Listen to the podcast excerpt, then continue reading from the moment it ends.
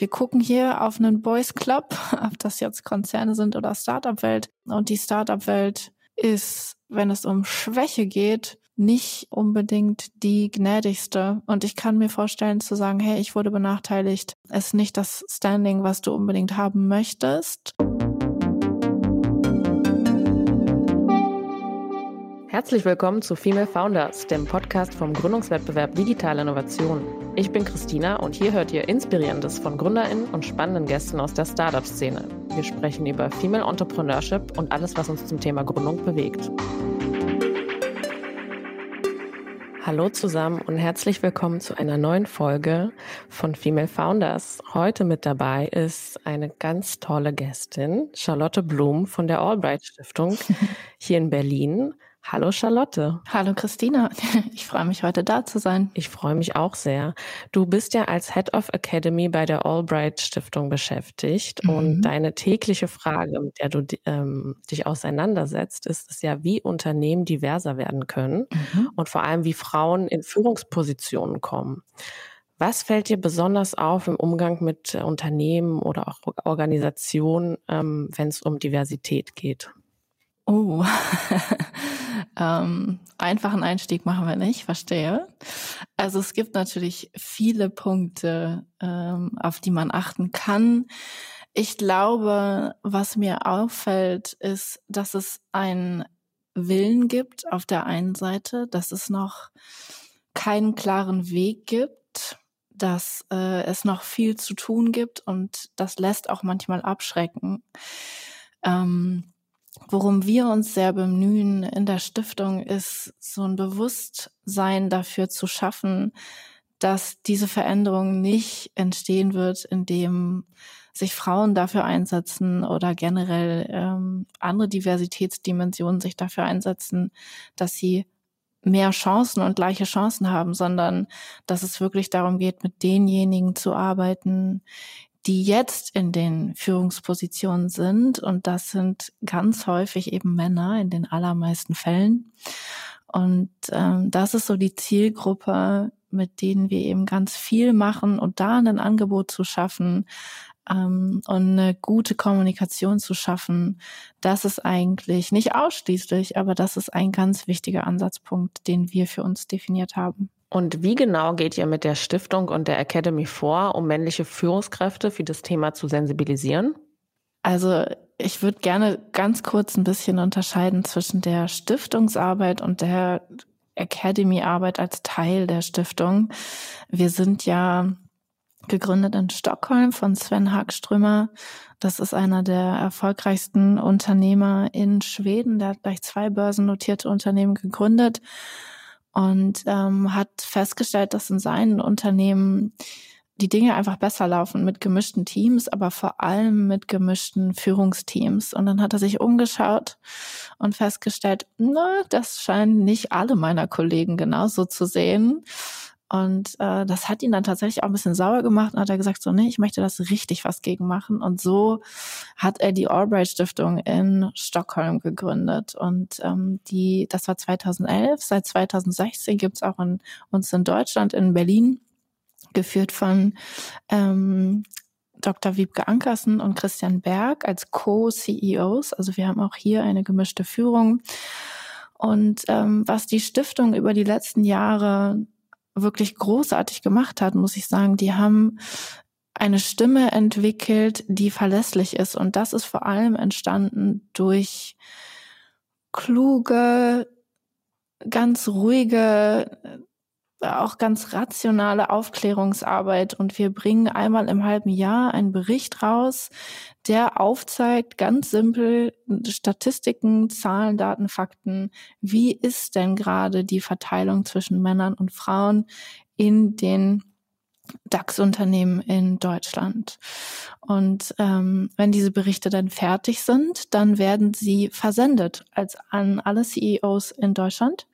Und ähm, die es gibt drei unterschiedliche Briefumschläge, in die diese Berichte kommen. Es gibt die roten, wo es gar keine Frauen gibt. Dann äh, gibt es die gelben, wo mindestens eine Frau im Vorstand ist. Und dann gibt es die grünen, wo sogar Gender Balance besteht, also äh, um die 40 Prozent. Und äh, ich kann euch sagen, der grüne Stapel ist immer noch sehr, sehr klein. ähm, aber ich glaube, durch diese direkte Ansprache, dieses klare Aufzeigen ähm, und diese ruhige Basis, um Gespräche zu führen, wurde relativ viel erreicht.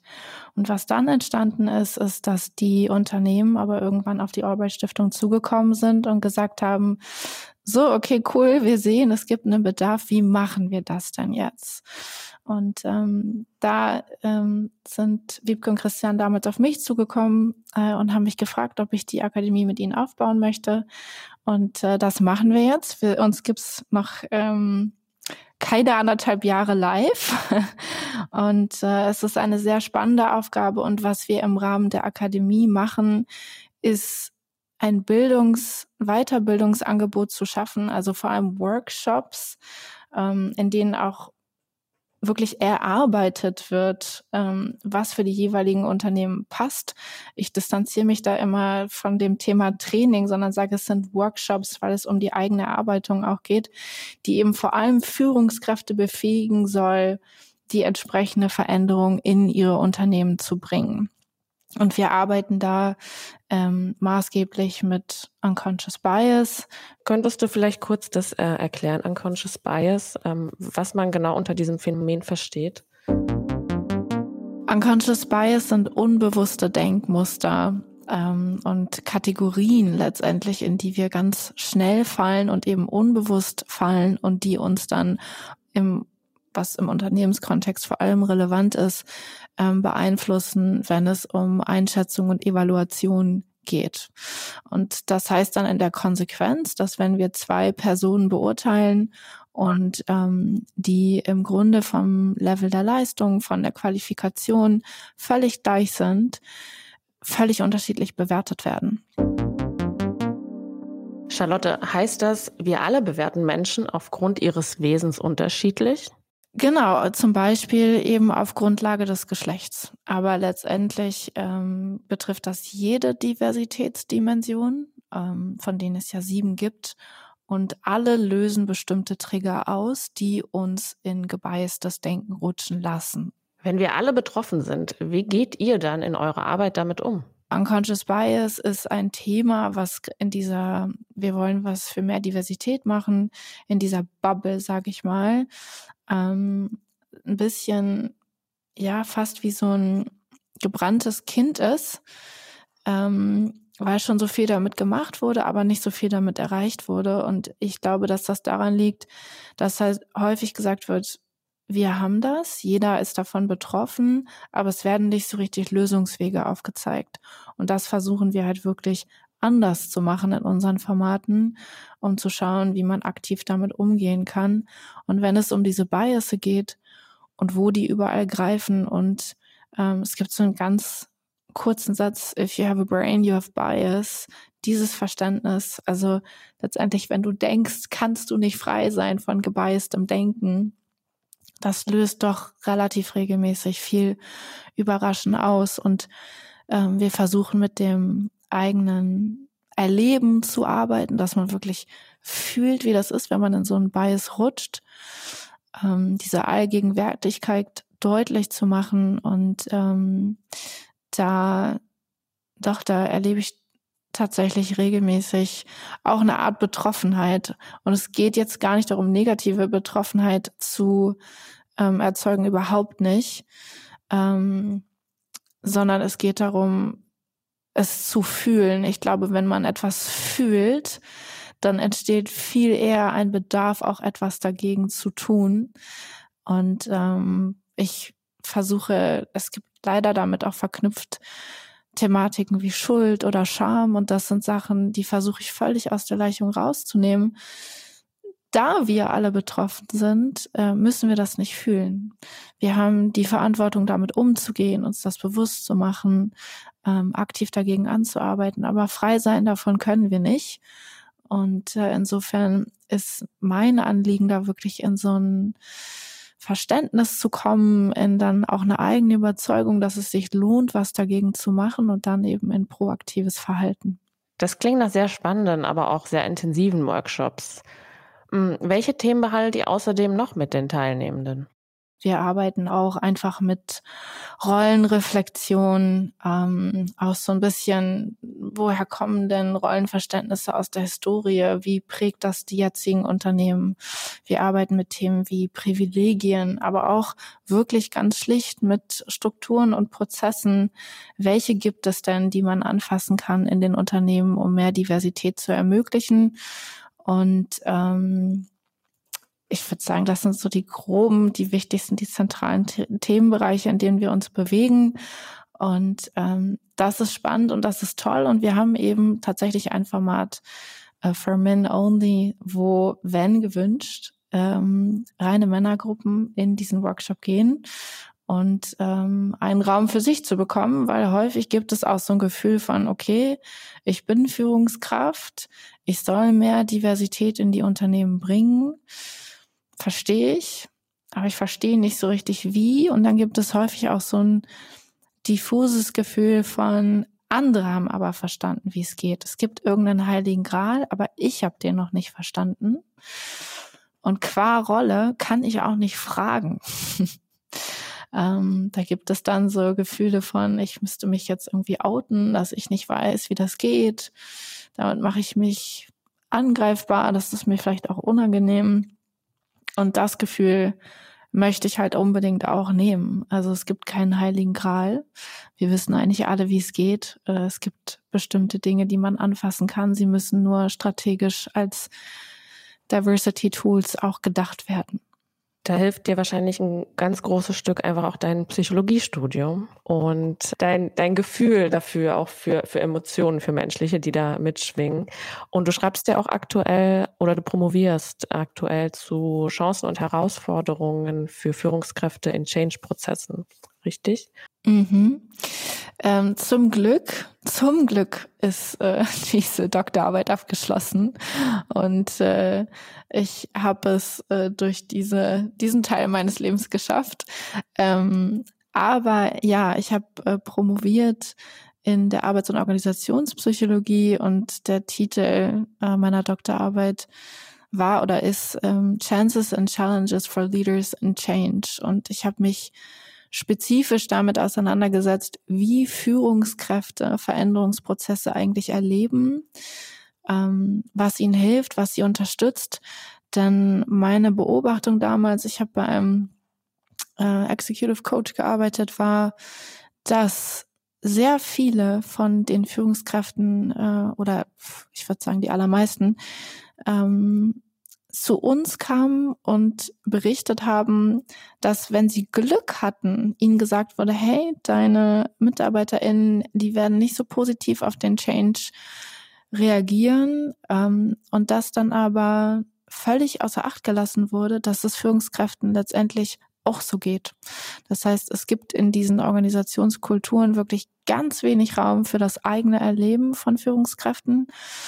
Und ähm, ich glaube, wir haben alle schon mal von dem Eisbergmodell gehört. Ähm, Emotionen sind da, sie sind vielleicht nicht auf der Oberfläche, aber sie sind unglaublich mächtig unter der Oberfläche und steuern da. Und wenn man sich nicht mit ihnen auseinandersetzt, dann steuern sie da auch fröhlich in alle Richtungen. Und je mehr man sie eigentlich bewusst macht und bewusst damit arbeitet, desto besser kommt man eben auch selber wieder in, ähm, ich sag mal, ans Lenkrad. Und leider wird in äh, Veränderungsprozessen für Führungskräfte dafür relativ wenig Raum gegeben. Damit habe ich mich auseinandergesetzt. Und ähm, mehr Diversität in die Unternehmen zu bringen, ist ein Veränderungsprozess und es ist ein riesiger Veränderungsprozess und auch tatsächlich ein besonders emotionaler, würde ich sagen. Lass uns da noch mal tiefer reingehen. Ähm, warum ist Diversität ein Veränderungsprozess? Was, was bedarf es dafür, um diese Strukturen zu durchbrechen? Ja, tatsächlich ähm, glaube ich an vielen Stellen erstmal ein Verständnis dafür, dass wir hier auf einen Veränderungsprozess gucken und ähm, kein kleiner. Das ist äh, ein ongoing Change seit vielen Jahren und es ist auch ein Change, der lange versucht wurde zu lösen, eben ohne dieses Bewusstsein, dass es wirklich ein Veränderungsprozess ist und auch mit ähm, einem Paradigma, das nicht unbedingt funktioniert hat. Aber ähm, um zu deiner Frage erstmal nochmal zurückzukommen, warum ist das ein Veränderungsprozess? Ähm, weil sich doch einiges ändern soll. Also ähm, es kommen klare KPIs, ähm, die neue strategische Zielrichtung mit sich bringen oder andersrum, neue strategische Zielrichtungen ähm, bringen neue Zielgrößen und Anforderungen mit sich. Strukturen und Prozesse sollen sich ändern, wie wir arbeiten und kommunizieren soll sich ändern. Und ähm, das alles kann aber nur funktionieren, wenn wir wirklich inklusive Kulturen in den Unternehmen gestalten. Und ähm, ich glaube wirklich, dass diese inklusive Kultur der Nährboden ist für diesen ganzen Veränderungsprozess und dass Diversität sogar schaden kann, wenn wir nicht diese inklusiven Kulturen vorher gestaltet haben. Ähm, nämlich sowohl für die Menschen, die quasi dann in die Unternehmen reingeholt werden und da aber gar nicht angenommen werden können und auch für die Menschen in den Unternehmen, die letztendlich nicht richtig wissen, wie sie damit umgehen sollen. Das heißt, wir gucken hier wirklich auf einen Veränderungsprozess, der Strategie, Kennzahlen, aber eben auch Kultur betrifft. Und wir gucken auf einen Veränderungsprozess, den es eben schon lange gibt, der lang wurde versucht wurde, über den zu lösen, über den sogenannten Ansatz Fix the Women. Also wenn wir jetzt nur auf Geschlecht und Geschlechteridentität gucken, wurde eben versucht, letztendlich Frauen ein bisschen beizubringen, sich wie Männer zu verhalten. Wir sind in einem sehr, sehr, sehr männlich geprägten System. Und ähm, ich glaube, gar nicht unbedingt böswillig, fast vielleicht ein bisschen naiv, wurde gedacht, ja gut, wenn Frauen lernen, es wie Männer zu machen, dann haben wir doch alles gelöst. Ähm, aber das funktioniert eben nicht. Frauen sind keine Männer und das ist auch gut so. Und ähm, das heißt, was wir eigentlich brauchen, ist wirklich ein Ansatz, der heißt Fix the System. Und ähm, das vertreten wir und wir glauben auch daran, dass das ein Ansatz ist, der sowohl für Frauen als auch für Männer ähm, extrem viele Vorteile und eigentlich eine positive Entwicklung mit sich bringt. Und diesen diesen Veränderung, diese Veränderung in diesem Paradigma, das ist aber noch gar nicht überall 100 Prozent angekommen oder vielleicht auch noch gar nicht, noch viel weniger. ähm, und das ist aber das, was es braucht. Also wirklich einen umfassenden Perspektivwechsel, um diesen Veränderungsprozess wirklich nochmal anders anzugehen. Mhm. Du hast gesagt, inklusive Kultur. Ähm, ich glaube, da würden jetzt alle mitgehen, aber ich glaube, für ganz viele, auch Führungspersonen in Unternehmen, wissen nicht, wie genau sie das angehen. Könntest du uns konkret sagen, im Arbeitsalltag äh, zum Beispiel eine Abteilung mit 70 Personen, ähm, die sind jetzt einfach da. Es wird jetzt wahrscheinlich erstmal niemand Neues eingestellt. Wie kann man mit diesen gegebenen Strukturen umgehen, ähm, bevor man jetzt schon gesagt hat, wir möchten jetzt diverser einstellen? Wie kann man eine inklusive Unternehmenskultur denn umsetzen in der Realität? Also du kannst dir vorstellen, das ist keine ganz kleine Frage, die du da gestellt hast. Und ähm, es gibt viele Menschen, die sich ähm, diese Frage stellen und sich damit befassen und versuchen, das umzusetzen. Ähm, also letztendlich ist das, was wir wollen, das, was es sagt, inklusiv. Wir wollen alle einbinden. Man soll ähm, akzeptiert werden, als wer man ist. Man soll die gleichen Chancen bekommen, egal wie du aussiehst, welches Geschlecht du hast, wie alt du bist, welche Religion, was dein sozialer Hintergrund ist und so weiter und so weiter. Und ähm, das ist also kommen wir zurück zu den, den Biasen, die tatsächlich sehr viele Barrieren aufbauen. Zum einen, also je mehr wir uns damit auseinandersetzen und wirklich auch verstehen, wo wir gebiased sind, an welchen Stellen, ähm, was das in der Konsequenz macht. Das würde einen riesigen Unterschied machen. Und äh, es gibt auch Studien, die gezeigt haben, dass Unternehmen, die von sich behaupten, kein Problem mit Biasen zu haben, tatsächlich die am schlimmsten ausgeprägten Bias haben. Das heißt, erstmal dieses Problembewusstsein zu haben und damit auch umgehen zu können. Das meinte ich vorhin ja, dass es auch häufig schuld- und schambehaftet ist, uns davon zu befreien und zu sagen, wir sind davon alle betroffen. Was wir machen können, ist damit umzugehen. Das ist ein ganz wichtiger Schritt. Und das nächste, was mir tatsächlich häufig ein bisschen fehlt in Unternehmen, was ich sagen würde, was ganz wichtige Stellschraube ist und Erfolgsschlüssel ist, ähm, Unterschiede viel mehr zu feiern. Also wir gucken häufig auf so sehr homogene Teams. Die Leute sind sich sehr ähnlich vom Hintergrund her, oft auch äh, phänotypisch und ähm, in dem, wie sie denken und ticken, aber also da entsteht keine Innovation. Und ähm, meine Chefin sagt manchmal so schön, ja, da steuert man sich dann ganz einstimmig in die Krise. Und ähm, ich glaube wirklich, so ein Mindset zu entwickeln, dass Unterschiede gut sind, dass ne, dadurch diese Reibung entsteht, die wir brauchen für Innovation. Ähm, und dass das eigentlich das ist, was wir wollen.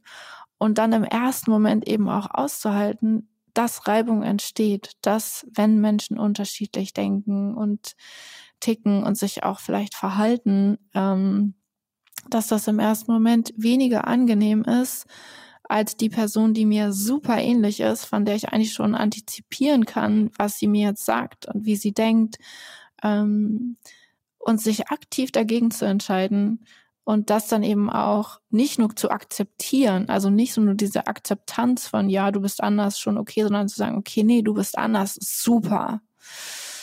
Ähm, das fehlt mir wirklich viel. Also das ist, ähm, und auch ab und zu, wenn ich diese Gespräche dann führe, dann merke ich so richtig, wie sich so ein Schalter im Kopf umlegt und die Leute denken, ah ja, stimmt, ist eigentlich logisch, machen wir aber nicht.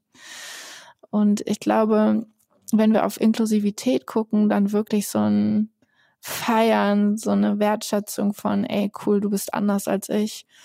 Das heißt, du nervst mich manchmal auch, aber das finde ich auch super, weil da kommen wir schon durch. Wir sind alle Erwachsene. ähm, aber wir kommen zu einfach besseren Ergebnissen und das zeigen ja auch wirklich diverse Studien, dass diverse Teams profitabler sind, ähm, dass sie kreativer sind. Und also es gibt sehr, sehr viele Befunde dazu. Ich weiß nicht, ob ich die jetzt alle listen soll. Ähm, aber man ist sich einig, dass das der, der Weg für die Zukunft ist. Ja, ähm, genau, was du gerade schon erwähnt hast, diverse Teams sind profitabler. Also das zeigt sich ja auch ganz viel bei Tech-Startups mittlerweile. Ne? Das ist auch angekommen, ähm, dass InvestorInnen ähm, auch verstärkt in gemischte Teams investieren und nicht nur in die drei Jungs, die ein Startup gegründet haben. Also da gibt es ja wirklich ganz viele Zahlen, die das belegen. Ähm, du hattest aber ein schönes Phänomen beschrieben. Wir haben es noch gar nicht ähm, weiter ausgeführt, aber gleich und gleich gesellt sich gern. Und das wurde jetzt auch festgestellt in vielen deutschen Unternehmen. Sage ich mal, in der Konzernwelt gibt es ähm, ganz viele Vorstände und Führungskräfte mit dem Namen Thomas. Das ist so ein bisschen die, wahrscheinlich unsere Elterngeneration. Und ich glaube eher in den jüngeren Firmen, vielleicht jetzt auch in den Startups, sind es eher die Christians. ähm, dieser Kreislauf von Thomasen und Christians, ähm, das ist ja ein ganz spannendes Phänomen, das es da gibt. Ähm, für unsere ZuhörerInnen da draußen, die vielleicht dieses Phänomen noch nicht gehört haben, Thomas oder Christian Kreislauf, oder könntest du das nochmal kurz erklären? Ja, sehr gerne. Thomas ist der häufigste Name unter den äh, Vorständen in Deutschland und ähm, tatsächlich ist es so, dass bis vor kurzem gab es mehr Thomasse und Michaelse, als es Frauen insgesamt gab in den deutschen Vorständen. Wir haben gerade unseren neuen Bericht rausgebracht. Ähm, es sind immer noch 86 Prozent männlich. Äh, unter den deutschen Vorständen. Die sind äh, zu 74 Prozent deutsch, im Durchschnitt 68 geboren. Davon haben 64 eine Ausbildung, äh, 64 Prozent eine Ausbildung in Westdeutschland. Davon waren nochmal 34 Prozent im Ausland. Und ähm, 50 Prozent sind Wirtschaftswissenschaftler, 26 Prozent Ingenieure. Das heißt, wir haben hier 76 Prozent von dem gleichen Studienhintergrund unter den Vorständen. Auch das ist wenig divers. Wir sehen hier auch keine Ostdeutsche, weniger als ein Prozent. Und ähm, Worüber ich mich jetzt ein bisschen freue, ist, äh, dass es mittlerweile auch einen häufigsten Frauennamen gibt. Wir schauen übrigens insgesamt auf 599 Männer und 99 mhm. Frauen unter den deutschen Vorständen und der häufigste Name ist äh, Sabine. Das hätte ich jetzt Davon, auch geraten, tatsächlich. Mhm. ähm, aber wenn man da noch mal ein bisschen tiefer reingeht, von Sabine gibt es fünf. Und das heißt, es gibt immer noch 21 Männernamen, die häufiger sind als den Namen Sabine.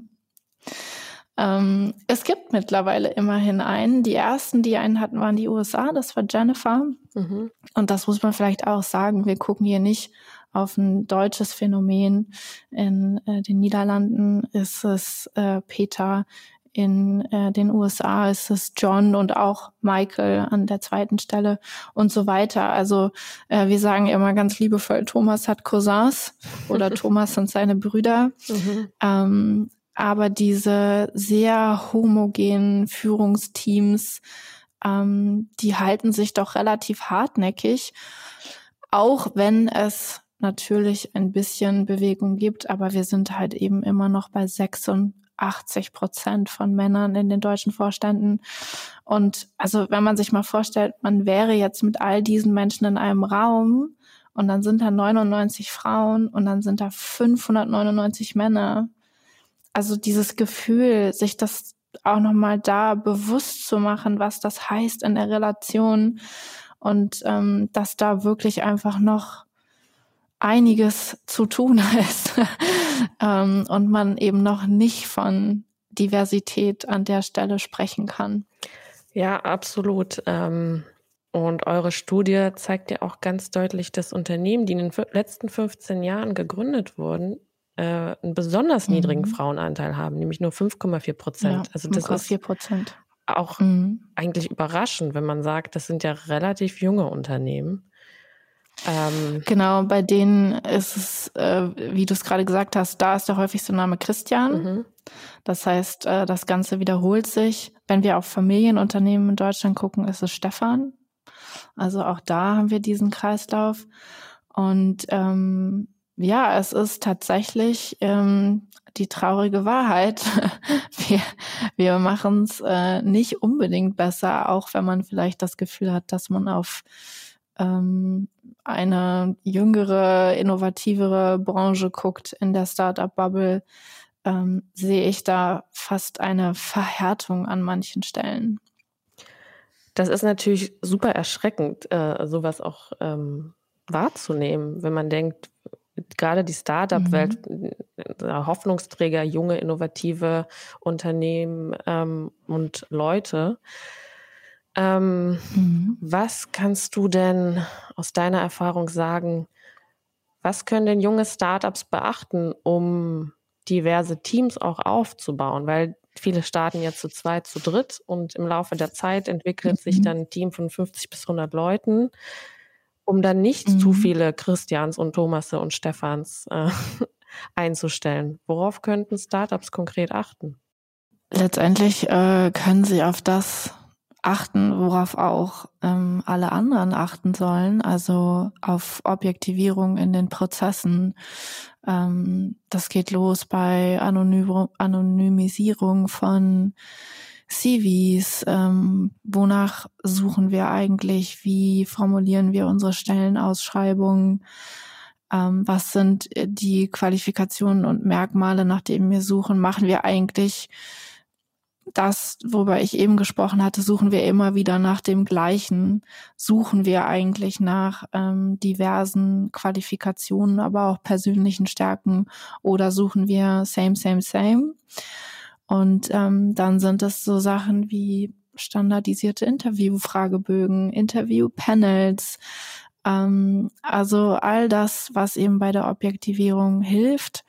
Es gibt ein Startup, die heißen Ivy, ein Startup aus ähm, Berlin, die äh, eine Mitgründerin und äh, Head of Diversity and Inclusion, äh, Alexandra Kammer. Ivy kennen wir natürlich sehr gut, denn das Startup war 2019 Gründungspreisträger unseres Wettbewerbs und wir verfolgen die weitere Erfolgsgeschichte des Teams ja sehr genau. Und wir können ja wirklich sagen, dass Ivy gerade den Recruiting-Prozess ziemlich auf den Kopf stellt. Charlotte, erklärst du uns kurz, was genau Ivy anders macht?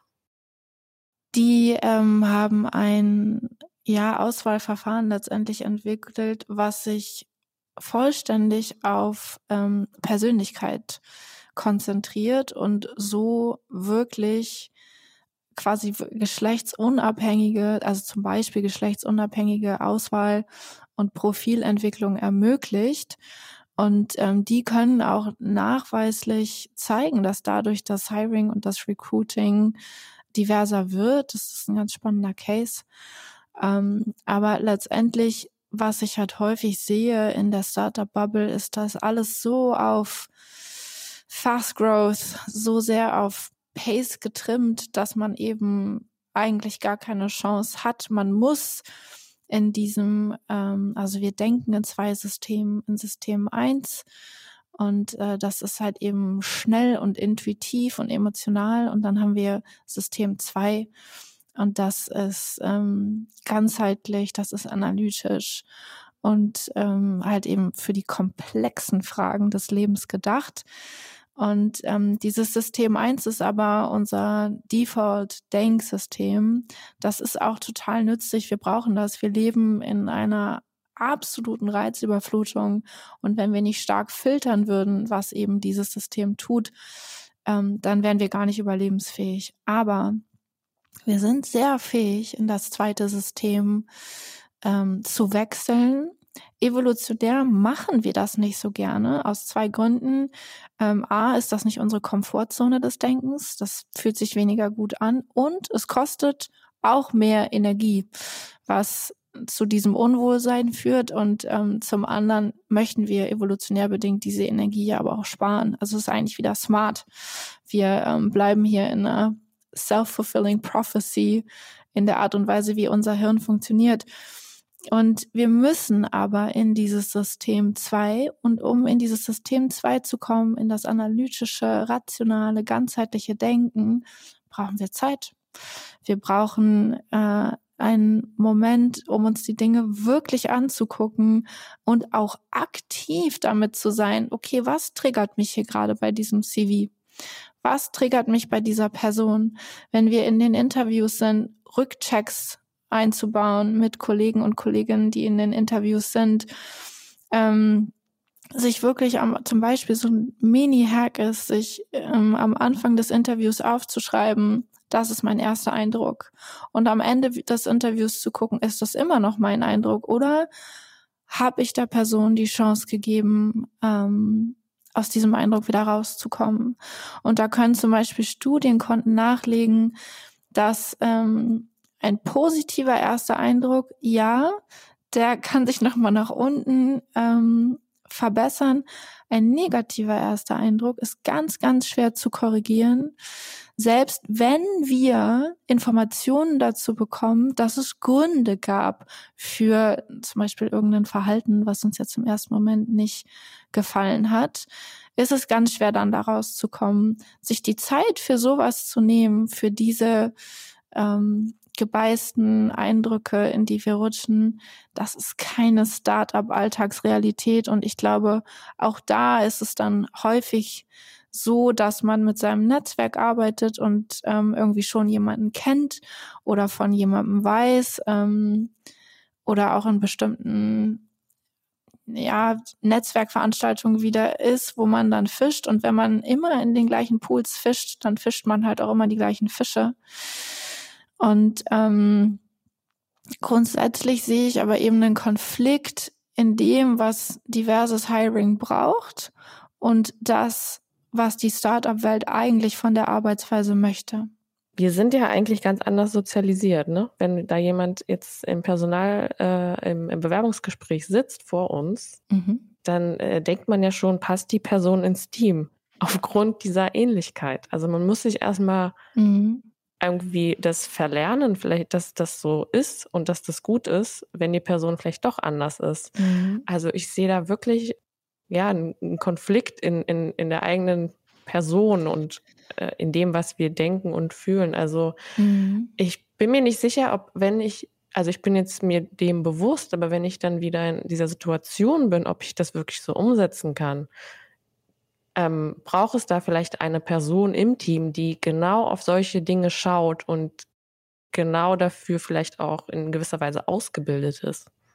Sehr guter Punkt. Ähm, ich glaube, dass es auf jeden Fall also es wäre wünschenswert, wenn es äh, eine solche Person gäbe.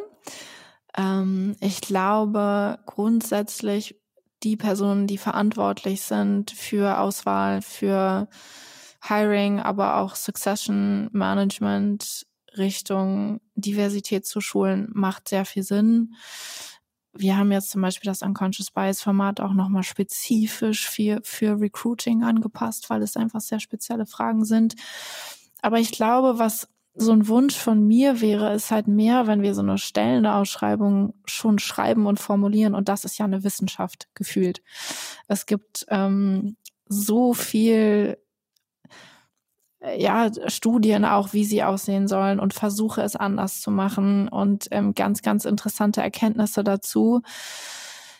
Aber ich glaube, das Erste, was ich machen würde, ist sich wirklich zu überlegen, abgesehen davon, die eine Person, die ich jetzt brauche in quasi inhaltlicher Qualifikation, ähm, was also quasi über die individuelle Perspektive auf die Teamperspektive zu schauen. Wie ist denn unser Team gerade gestaltet? Wen brauchen wir denn? Und jetzt der essentielle Punkt als Ergänzung. Nicht Ergänzung im Sinne das Gleiche, sondern was haben wir gerade noch nicht so stark und äh, wen müssten wir vielleicht schon reinholen? Müssten wir vielleicht noch reinholen? Und ähm, also es gibt zum Beispiel, äh, gibt es einen Action Bias in der Startup-Welt, dass es so sehr viele Personen gibt, die so halt ins Tun kommen wollen und machen wollen und erstmal probieren. Und ähm, das ist auch äh, super wertvoll und auch etwas, was ich glaube ich viele Konzerne ähm, abgucken dürfen. Auf der anderen Seite, wenn alle so sind, das wird auch nicht richtig gut gehen.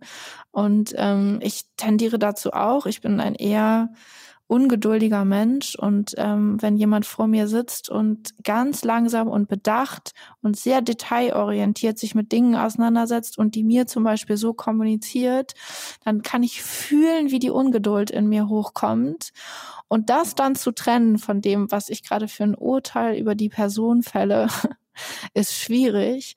Und deswegen meinte ich vorhin auch, es geht um einen Mindset mhm. und das ist etwas, wie du gerade gesagt hast, das ist ein Umlernen. Mhm. Zu verstehen, okay, mein Gegenüber macht das gerade anders und ich schätze das wert, weil durch diese andere Perspektive, durch diese diverse Perspektive, die nicht meiner entspricht, ähm, ob, und gar nicht nur Perspektive, ne, Lösungsfindung, Art zu kommunizieren, ähm, entstehen gute Dinge. Und es ist ja auch so, dass wir, wir haben unterschiedliche Kunden oder Stakeholder, die sind ja auch nicht alle gleich.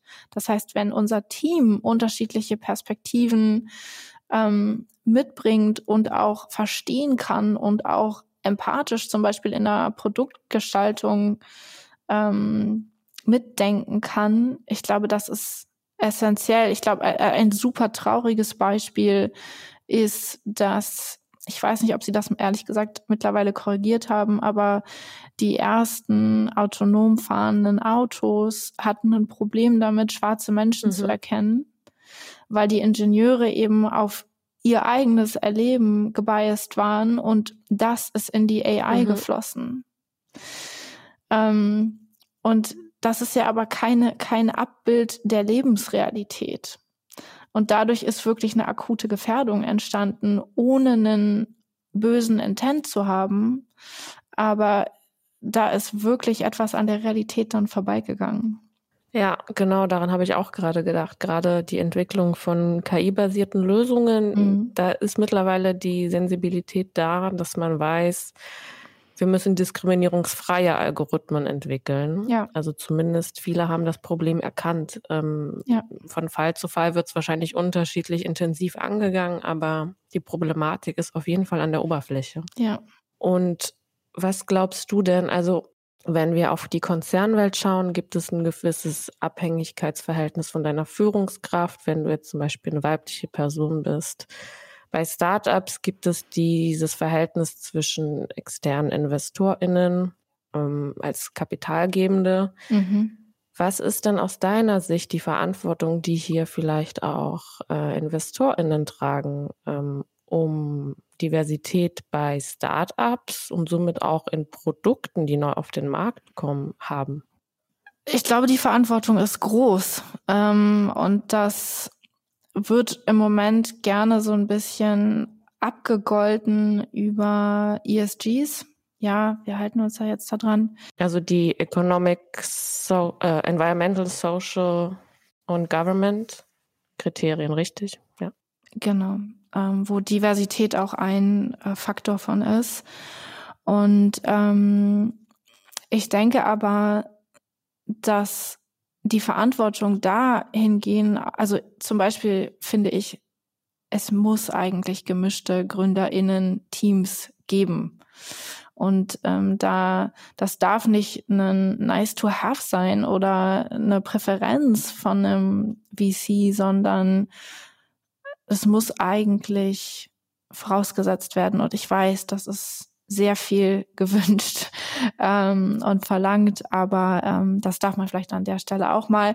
Und es ist jetzt auch gerade zum Beispiel eine Studie aus Österreich ähm, rausgekommen, die wirklich nochmal gezeigt hat, ähm, männliche Investoren investieren vor allem in männliche Gründer. Und es war so, dass bei 63 von 75 Finanzierungsrunden im ersten Halbjahr von 2022, also wirklich jetzt dieses Jahr, bestanden die Gründungsteams nur aus Männern. Ausschließlich. Und ähm, das sind 84 Prozent. Und ähm, für und das finde ich noch krasser, für ein rein weiblich besetztes Führungsteam gab es im ersten Halbjahr 2022 gar kein Kapital. Gar nicht. Und ähm, das finde ich erschreckend und ich finde, also eigentlich der Business Case ist klar. Es gibt die Studien, die zeigen, gemischte Teams sind erfolgreicher, also schlicht profitabler, ähm, sowohl jetzt in Konzernen als auch ähm, für Startups.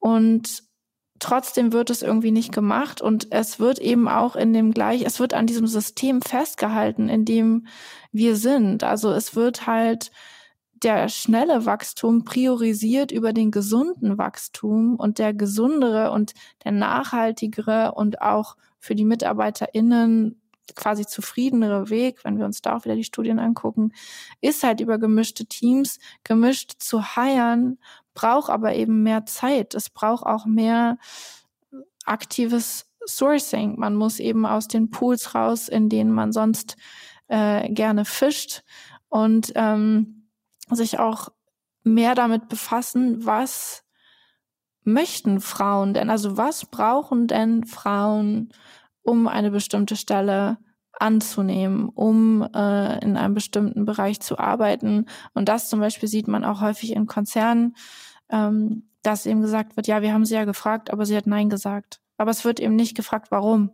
Und es wird auch nicht gefragt, was dann die Konditionen wären, die gebraucht würden, um eine Stelle anzunehmen, sondern es wird einfach pauschal abgeleitet, ja, sie hat keinen Bock auf den Job. Mhm. Und das ist eben ganz häufig nicht der Fall. Und wenn wir jetzt ähm, nochmal auch da InvestorInnen, was ist die Verantwortung, eben auch mitzudenken. Was verlangen wir denn hier gerade von einem wachsenden Unternehmen? Ähm, was können wir dafür tun, dass gesunde Strukturen geschaffen werden, die Männern und Frauen die gleichen Chancen bieten.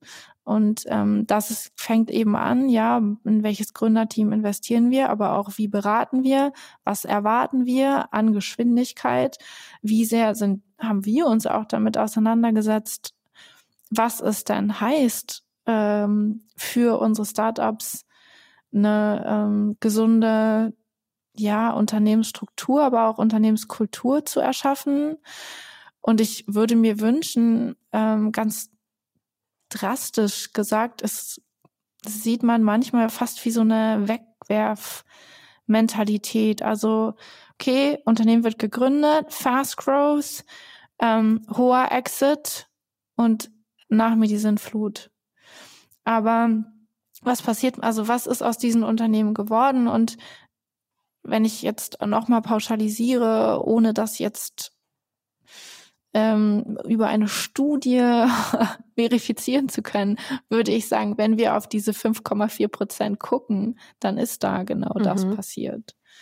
Und eben kein Nachhaltigkeitsgedanke, ähm, weder gesellschaftlich noch halt eben wirklich, was die Strukturen und Kulturen dieser Startups angeht, gefasst worden. Und ähm, ehrlich gesagt, meines Erachtens sind die Veränderungsprozesse, die dann gebraucht werden ab einer bestimmten Größe, weil eben nicht gesund gewachsen ist, teurer als das Invest am Anfang wäre und die Zeit, die man sich mehr nehmen würde, um gesund aufzubauen und zu mhm. skalieren. Ja, da können wir alle nur hoffen, dass sich da jetzt dieses Umdenken verankert, auch bei ähm, InvestorInnen auf deren Seite, weil man sieht ja, das Thema Impact-Fonds ähm, wird auch immer viel stärker mhm. aufgegriffen, also Impact als äh, Wirkung auch im Sinne von ökologisch, sozial, wirtschaftlich in allen Dimensionen dass ähm, mhm. auch solche sozialen Kriterien vielleicht äh, von diesen Art Soft Factors zu mehr Hard Factors werden. Ähm, weil da die Befürchtung habe ich ein bisschen, dass äh, bisher auch so das Thema Diversität eher so eine Art Soft äh, Kriterium ist. Ist, ist ja. das so aus deiner Erfahrung? Ja, ähm, also das geht ja so weit, dass über das Thema Diversität gesagt würde, es sei quasi dekadent, mhm. es sei dekadent, sich damit auseinanderzusetzen. Ähm, das kann ich natürlich überhaupt nicht unterschreiben. Ich glaube, es ist eine Frage der zutiefsten Menschlichkeit. Sich ähm, mit Diversität auseinanderzusetzen, heißt letztendlich immer, sich dafür einzusetzen, für, für die Grundrechte der Menschen einzusetzen, für Chancengleichheit. Ähm, dafür, dass Menschen nicht nur unterschiedlich sein dürfen, sondern sein dürfen, wer sie sind und in einem ja demokratisch freien System genau das sein dürfen. Und das ist so das eine, da sehe ich schon auch einfach eine soziale gesellschaftliche Verantwortung, die jeder Einzelne übernehmen kann und darf. Ähm, aber wenn ich mir die Studien halt angucke und die Studien werden in Auftrag gegeben von BCG und McKinsey und von großen Banken und die wollen wissen, wo sie die Kohle machen, dann ist Diversität schlicht ein Hard Fact, weil das sind die Teams, die profitabler mhm. sind, ähm, die mehr, also diverse Teams produzieren äh, mehr Prototypen, die schneller in die Märkte kommen, die nehmen Märkte schneller ein, die vergrößern ihre Market Shares schneller. Ähm, alleine wenn du, also es gibt eine Studie aus den USA vom Peterson Institute in Washington, die haben äh, das eine der größten Studien mit über 2000 Unternehmen aus boah, 70 Ländern oder so, viele Länder. ähm, und die haben geschaut, was passiert, wenn man die Zielgröße von Frauen in Führungspositionen von 0 auf 30 Prozent hebt und haben da alleine einen 15-prozentige äh, prozentigen Race, also Erhöhung in der Profitabilität feststellen können. Diverse Teams sind also ganz klar produktiver und erfolgreicher. Und äh, das spricht ja absolut für den Business Case, wie du auch gesagt hast. Und man hört ja auch immer wieder, dass diverse Teams zufriedener sind. Äh, stimmt das? Also welche Ergebnisse liefert die Studie dazu? die arbeiten proaktiver untereinander, die sind weniger krank, die sind ähm, zufriedener, die sind vor allem affektiv committeter und affektives Commitment ist eine ultra wertvolle Variable, ähm, noch ein bisschen unterschätzt, die so ganz viele positive Trickle-Down-Effekte für die Unternehmen hat. Aber was bedeutet das genau? Ähm, also wie bist, wie emotional gebunden bist du an dein Unternehmen? Äh, Im Vergleich dazu, es gibt zum Beispiel auch normative, äh, normatives Commitment. Ähm, das hängt dann eher an so Dingen wie äh, Gehalt oder so, mhm. ähm, das sich an dein Unternehmen bindet. Aber das, das Affektive ist eben das, das Freiwillige, das ja eben das Emotionale, das ähm, warum bist du persönlich an dein Unternehmen gebunden? Mhm. Und ähm, das ist eine, ja, hat sehr viele positive Effekte, steht übrigens auch in direktem Zusammenhang mit Corporate Social Responsibility. Wenn also Unternehmen ähm, Corporate Social Responsibility vorweisen, steigt auch das affektive Commitment. Ähm, allerdings ähm, auch im Ausmaß dazu, wie Corporate Social Responsibility wirklich gelebt ähm, und umgesetzt wird. Also in der, per Definition geht es ja nur darum, was machen Sie mehr, also was machen Sie über das hinaus, zu dem Sie gesetzlich verpflichtet sind. Ähm, wenn das jetzt nur ein Minimum ist, dann macht es auch nicht so viel mit dem affektiven Commitment. Aber ähm, wenn das wirklich sichtbar ist und priorisiert wird, ähm, dann hat es wirklich einen sehr positiven Effekt. Und ähm, wenn ich jetzt Organisation beraten würde, dann würde ich sagen, hey, das ist eine Variable, auf die ihr euch konzentrieren solltet. Mhm. Nochmal eine generelle Frage oder Beobachtung, die wir häufig machen, wenn wir mit ähm, Gründerinnen sprechen. Wir wollen dann natürlich gerne wissen, wie erleben Sie es ähm, in der Startup-Welt natürlich als Gründerin, als Minderheit. Die Zahlen sagen es ja. Aktuelles mhm. Startup-Monitor sind 20 Prozent weibliche Gründungen in der äh, Tech-Community.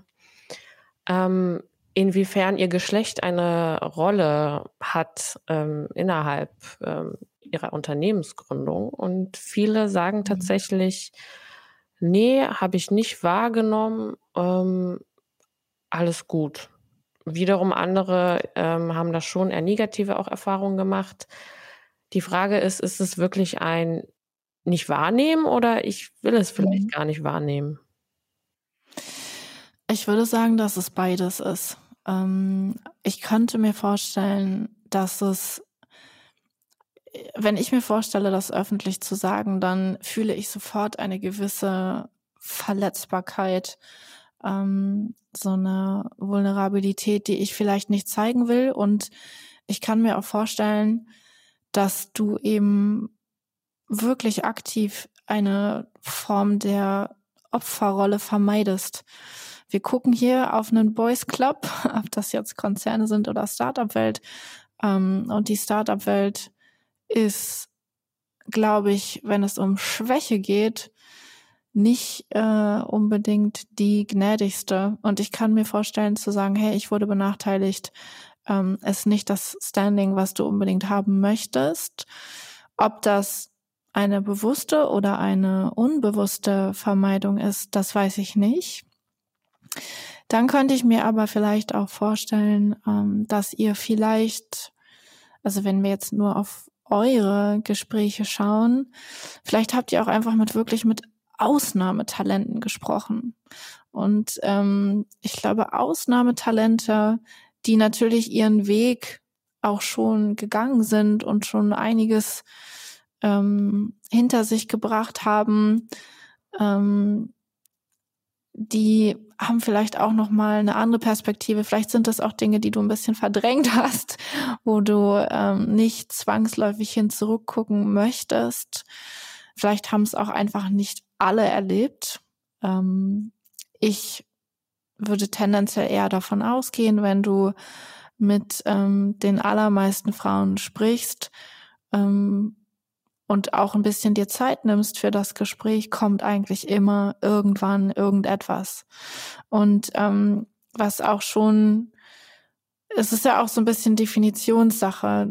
Ne? Ähm, eine Frau ähm, fühlt sich angegriffen, wenn ein sexistischer Spruch kommt, eine andere Frau halt nicht. Mhm. Also ist dann eigentlich Sexismus im Raum? Ja, auf jeden Fall. Ähm, und es muss ja nicht nur um Sexismus gehen, aber das ist jetzt ein naheliegendes mhm. Beispiel. Mhm. Ähm, und die anderen äh, tangiert es halt nicht. Dann kann man auch fragen, okay, bist du abgehärtet? Bist du dran gewöhnt? Ähm, findest du, dass es eigentlich so sein sollte, aber hast auch einfach keinen Bock mehr, dich damit auseinanderzusetzen oder überhaupt dich damit auseinanderzusetzen?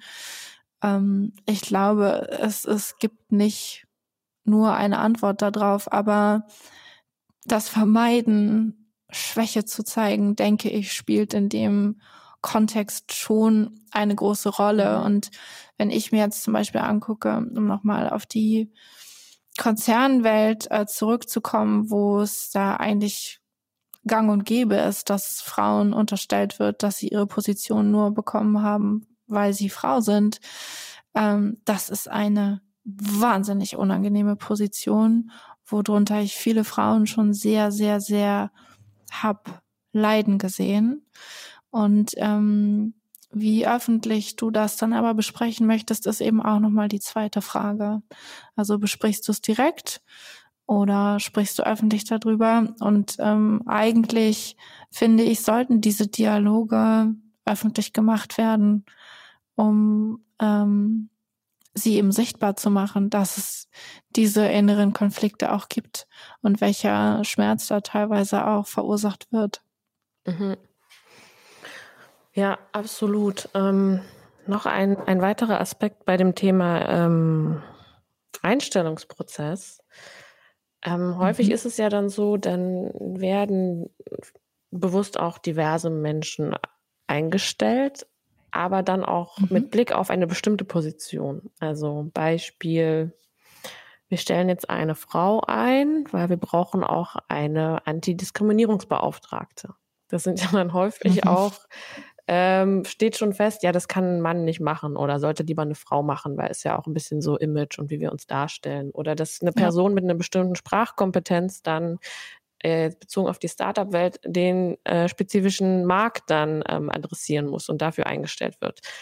Das ist ja Diversität nicht, wie es gelebt werden soll, oder?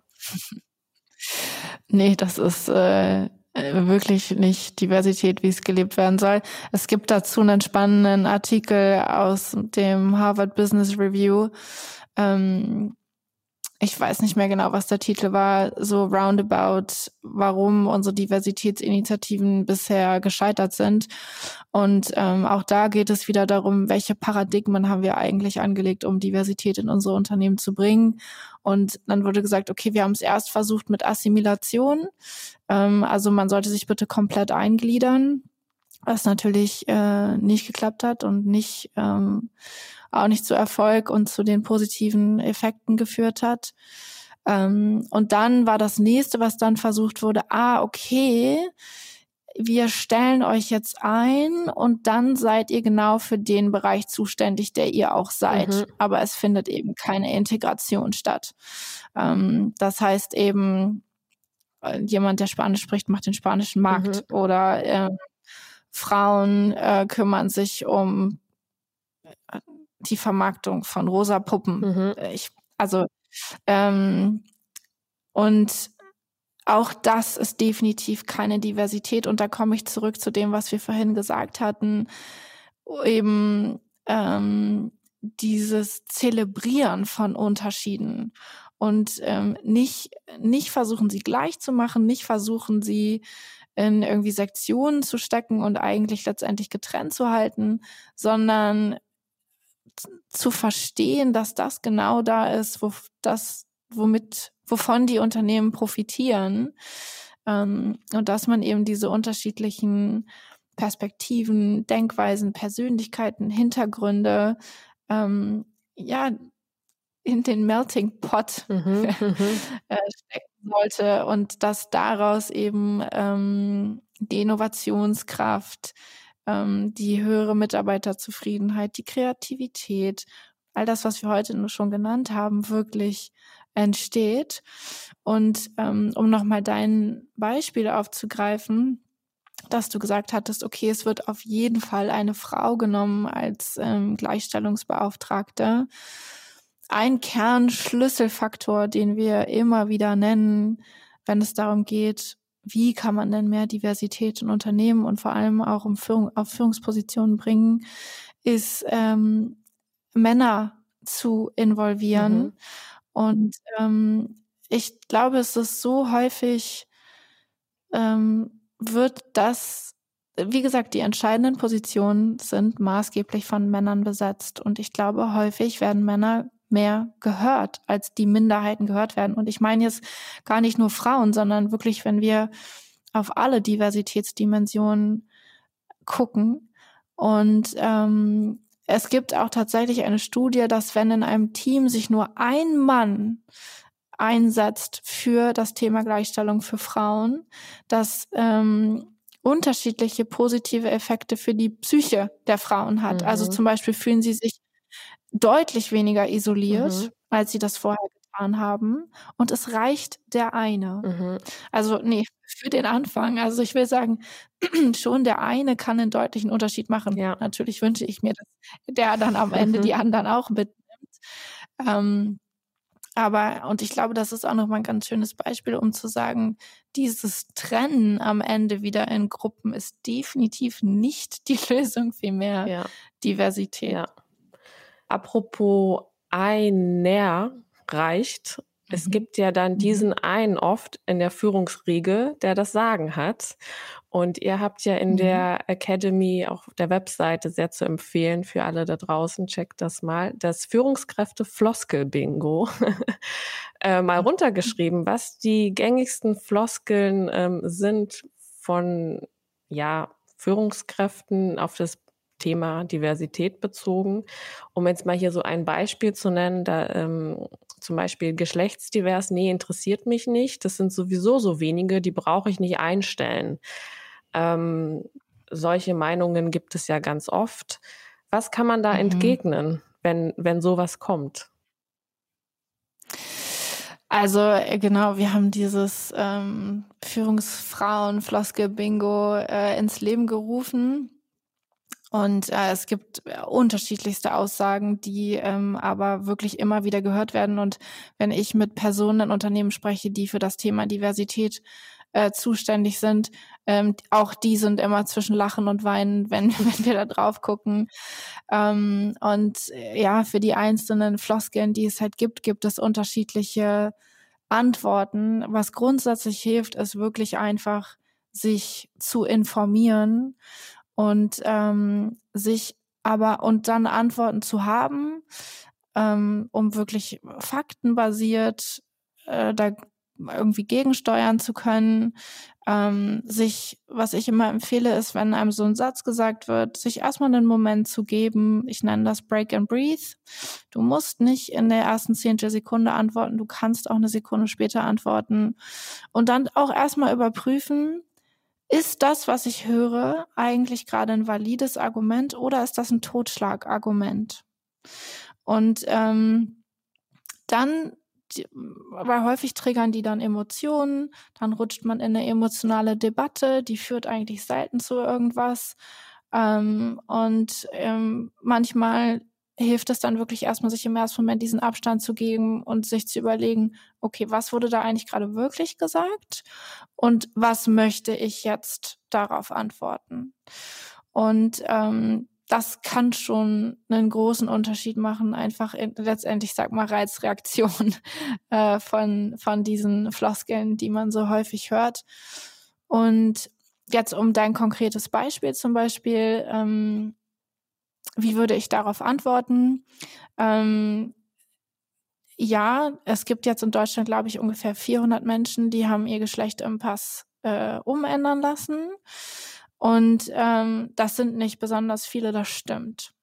Aber wenn ich jetzt mit der Person spreche, ähm, dann würde ich fragen, hast du dich denn damit auseinandergesetzt, wie wahnsinnig schwierig es ist, das Geschlecht wirklich ändern zu lassen und dass es häufig dann wirklich doch andere Dinge gibt, die noch wichtiger sind, als den Pass anpassen zu lassen.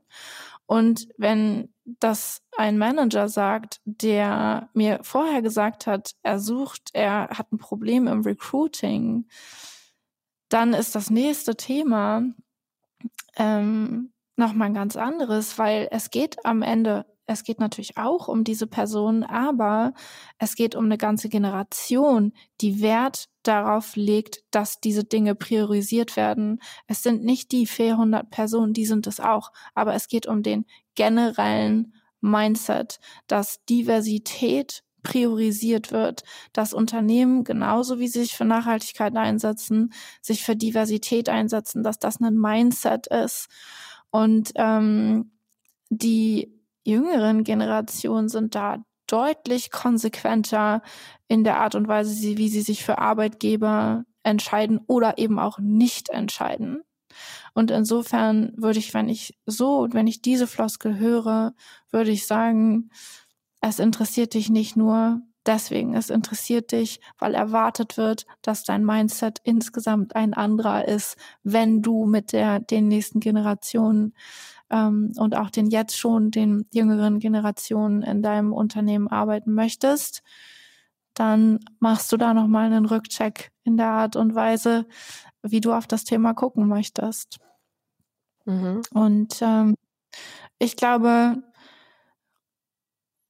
auch an der Stelle, es sind Fakten und es ist auch immer eine persönliche Überzeugung, die du teilst ähm, und deutlich machst, wofür du stehst und dass du das darfst und dass das gut ist und dass das innerlich bei sich äh, verankert zu haben und sich darauf auch berufen zu können. Das war ein super Schlusswort, würde ich sagen, Charlotte. Vielen herzlichen Dank für ähm, das Teilen deines großen Erfahrungsschatzes und für dieses sehr wertvolle Wissen. Ich glaube, also ich zumindest nehme sehr viel daraus mit und versuche auch selbst mir bewusster zu werden, welche, durch welche Bias oder welche Bias ich durch den Alltag mitnehme. Ähm, ich glaube, ähm, das wird für sehr viele Hörerinnen da draußen sehr spannend gewesen sein. Also vielen herzlichen Dank, dass du unser Gast warst und wir wünschen dir ganz viel Erfolg weiterhin ähm, mit dem Aufbrechen dieser Denkmuster, ich denke, ähm, die Academy wird noch etliche Jahre weiterleben müssen, leider. Ähm, aber es gibt wahrscheinlich sehr viele Themen, ähm, wo man immer wieder weiter bohren muss, damit wir in einer diverseren Welt irgendwann leben werden, als sie jetzt ist. Ja, vielen Dank, Christina, dir für deine klugen Fragen und für deine Zeit und für die Einladung. Ich habe mich extrem gefreut, hier zu sein und ähm, ja, hoffe, dass wir diesen Weg noch gemeinsam beschreiten. Unbedingt. Bis bald. Bis bald. Dir hat die neue Episode von Female Founders gefallen? Dann abonniere und bewerte uns auf Spotify oder Apple Podcasts und hilf somit, diesen Podcast noch bekannter zu machen. Wenn du Feedback oder Themenvorschläge hast, schreib uns gerne unter podcast at femalefounders.digital.